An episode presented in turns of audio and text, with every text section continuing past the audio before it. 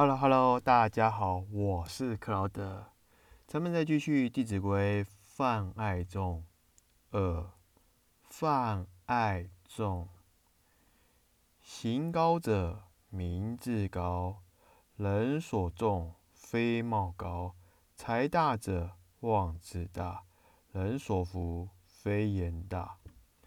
哎，你看看，短短的这几句话，就表现出。一个人呢，不可以取人貌相。为什么呢？你看看，我举一个三国中很有名的，叫做卧龙凤雏这两位人。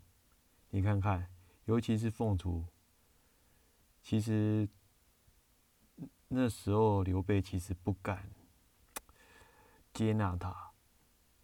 是因为他其实的长相没有像卧龙这么的英俊潇洒，而且又很年轻。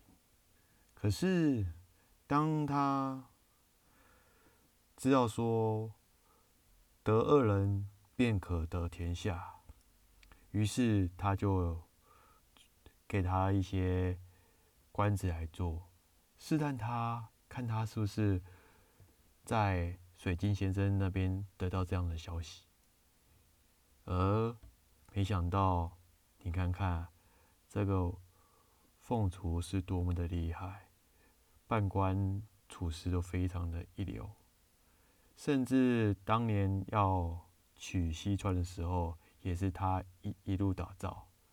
可惜的是，到了一个地方，却坠落。在这场战役上，所以其实你看哦，人不可貌相，海水不可斗量。我觉得这句话非常的很重要，因为其实每个人不知道他的能力到哪里。也许你的身旁是一位高人，也有可能是一个贵人，有可能是一个小人，也有可能是一个贱人。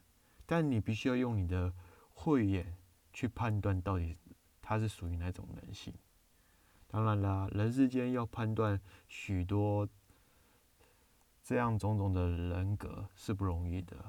这除了需要经验的累积以外，还要需要书中的智慧来引导你怎么去判断。